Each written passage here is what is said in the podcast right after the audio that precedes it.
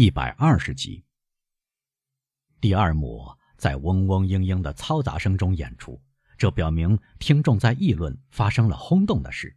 没有人想叫全场安静下来。这个年轻、俏丽、光彩夺目的女郎，就是最吸引人的场景。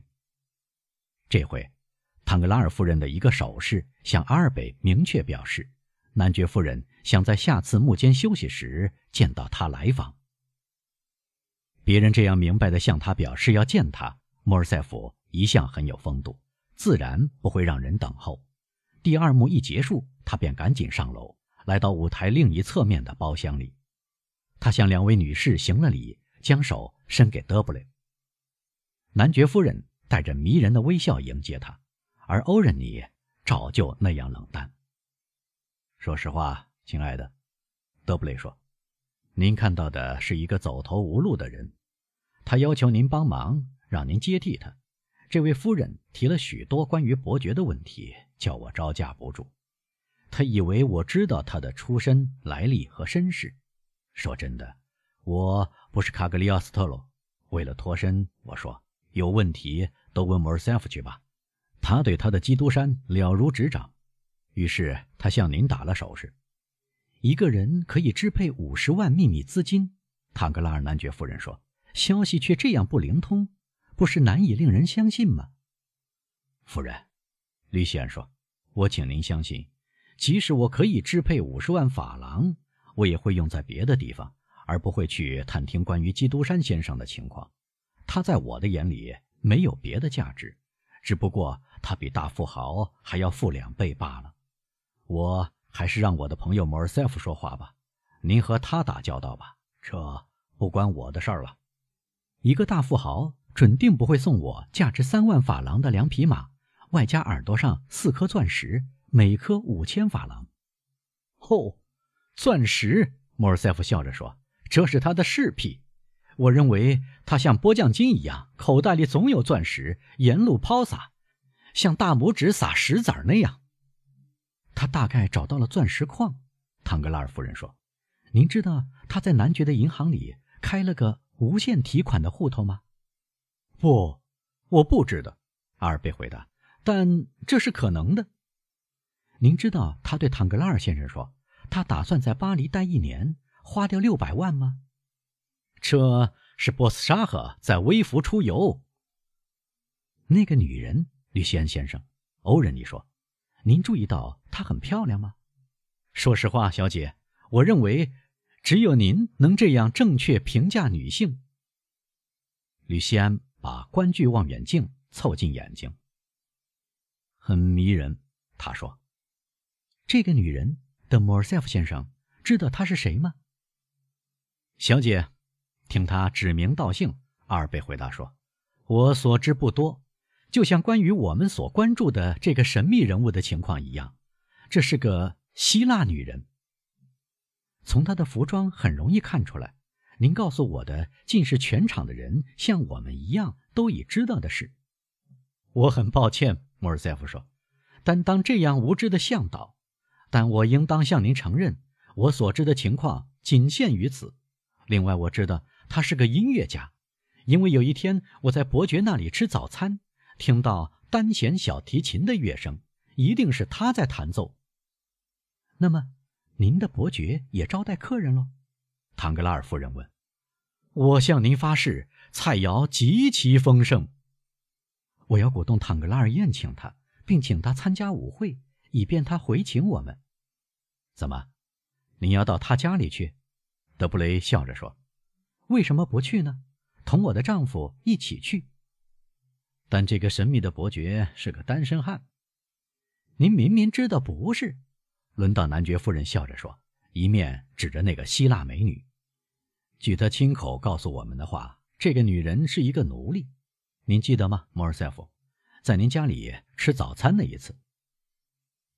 您可得承认，亲爱的吕显，男爵夫人说：“她倒很有公主的仪态。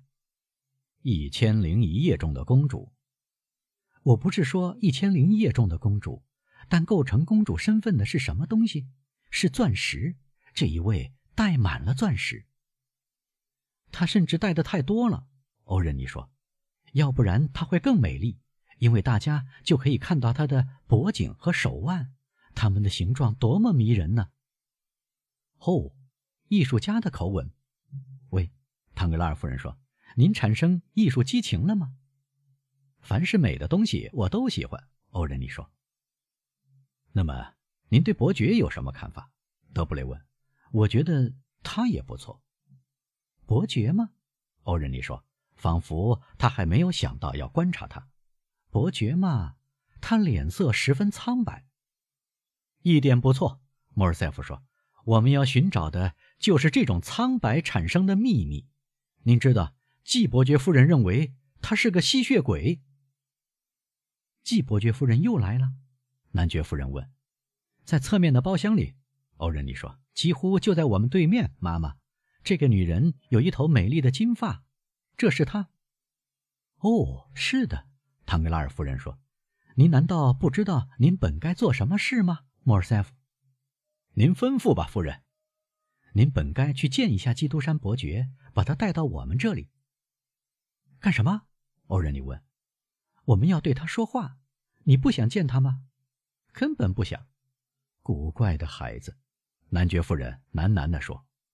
哦，莫尔塞夫说：“或许他会自动来的。瞧，他看见我们了，夫人，他在向我们致意。”男爵夫人向伯爵还礼，扮以一个迷人的微笑。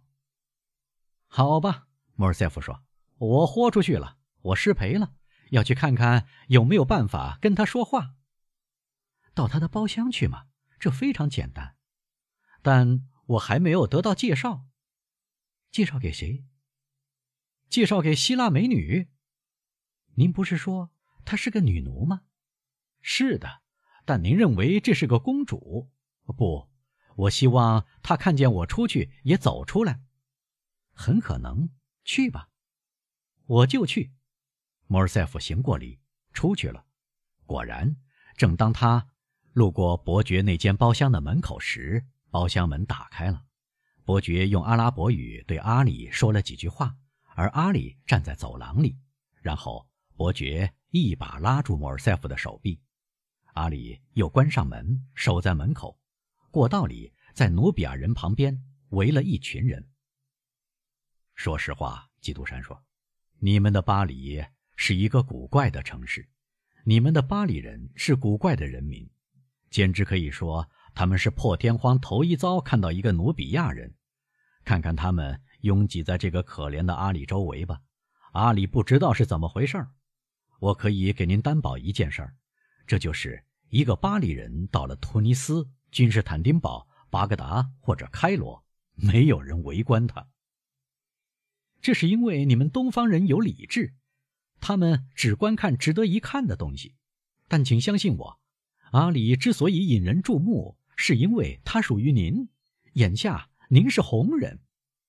当真，我怎么会得到这份殊荣呢？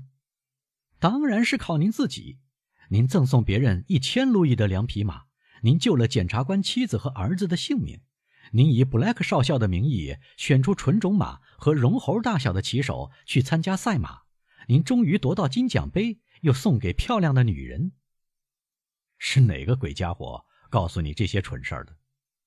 当然，首先是唐格拉尔夫人。她翘首以待，能在她的包厢见到您，或者不如说，大家想在那里见到您。其次是簿上的报纸，第三是我的想象力。如果您想匿名，为什么您又称自己的赛马为瓦姆帕呢？啊，不错，伯爵说这是疏忽。您告诉我，德莫尔塞夫伯爵有时到歌剧院来吗？我用目光搜索他，但哪里也看不到。今晚他要来，在哪里？我想在男爵夫人的包厢里。同他在一起的迷人姑娘是他的女儿吗？是的。我向您祝贺。莫尔塞夫微微一笑。我们改天再详谈这个。他说：“您觉得音乐怎样？什么音乐？您刚听到的音乐呀。”我说：“既然由人作曲。”而且又像已故的迪奥热内斯所说的那样，有两只脚、没有羽毛的鸟歌唱的音乐非常美妙。哦，亲爱的伯爵，看来您能随心所欲的听到天堂的七步合唱。有点是这样，只要我想听到美妙的音乐，凡人的耳朵听不到的音乐，子爵，我就入睡。那么，您在这里是适得其所，睡吧，亲爱的伯爵，睡吧。歌剧院是为此而设的。不，说实话，正厅前座太吵闹。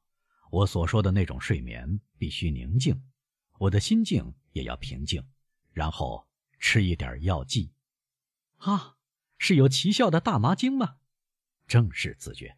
你想听音乐，就来同我共进晚餐吧。那次早餐我已经听到过了。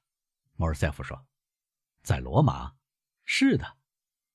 啊，那是海底的单弦小提琴。是的。流落他乡的可怜姑娘，有时给我弹奏她家乡的音乐，借以消愁解闷。莫尔塞夫不再坚持，伯爵也沉默不语。这时铃声响起，我失礼了，伯爵说，一面要返回他的包厢。怎么了？请代表吸血鬼向季伯爵夫人问候。对男爵夫人呢？请告诉他，如果他允许，今晚。我会有幸去向他致意。第三幕开始了，德莫尔塞夫伯爵正像他答应的那样，在第三幕来找唐格拉尔夫人。伯爵绝不是引起剧场轰动的那种人，因此没有人注意到他的莅临，除了他落座的那个包厢里的人以外。但基督山看到了他，一丝笑容掠过基督山的嘴唇。至于海底，木一拉起。他便目不斜视，就像天性纯洁无邪的人一样。凡是动听入耳和赏心悦目的东西，他都酷爱。第三幕照常演下去，诺布莱、茱莉亚和勒鲁三位小姐表演普通的鸡脚舞。格拉纳达亲王受到罗贝尔马里奥的挑衅，最后读者知道的这位威武的国王绕场一周，一面用手挽住他的女儿。一面展示他的丝绒披风，然后幕布落下，全场的人马上拥向休息室和过道。伯爵离开他的包厢，过了一会儿，出现在坦格拉尔男爵夫人的包厢里。男爵夫人禁不住发出一声又惊又喜的叫喊：“啊，您来了，伯爵先生！”他大声说：“因为说实话，我急于在口头上感谢您，以补书面感谢的不足。”我已经写信向您表示过谢意。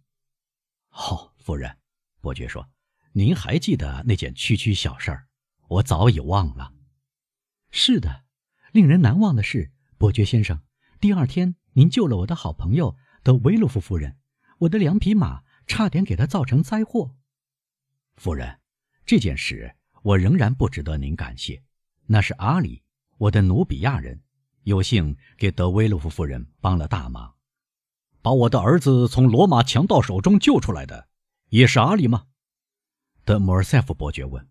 不，伯爵先生，基督山说，握住将军伸给他的手。不，这次我要领情，但您已经感谢过我，我也已经接受。说实话，您仍然口口声声感谢，我很惭愧。男爵夫人，请让我有幸结识您的女儿。哦。至少您的大名已经如雷贯耳了，因为两三天以来我们总是谈论你。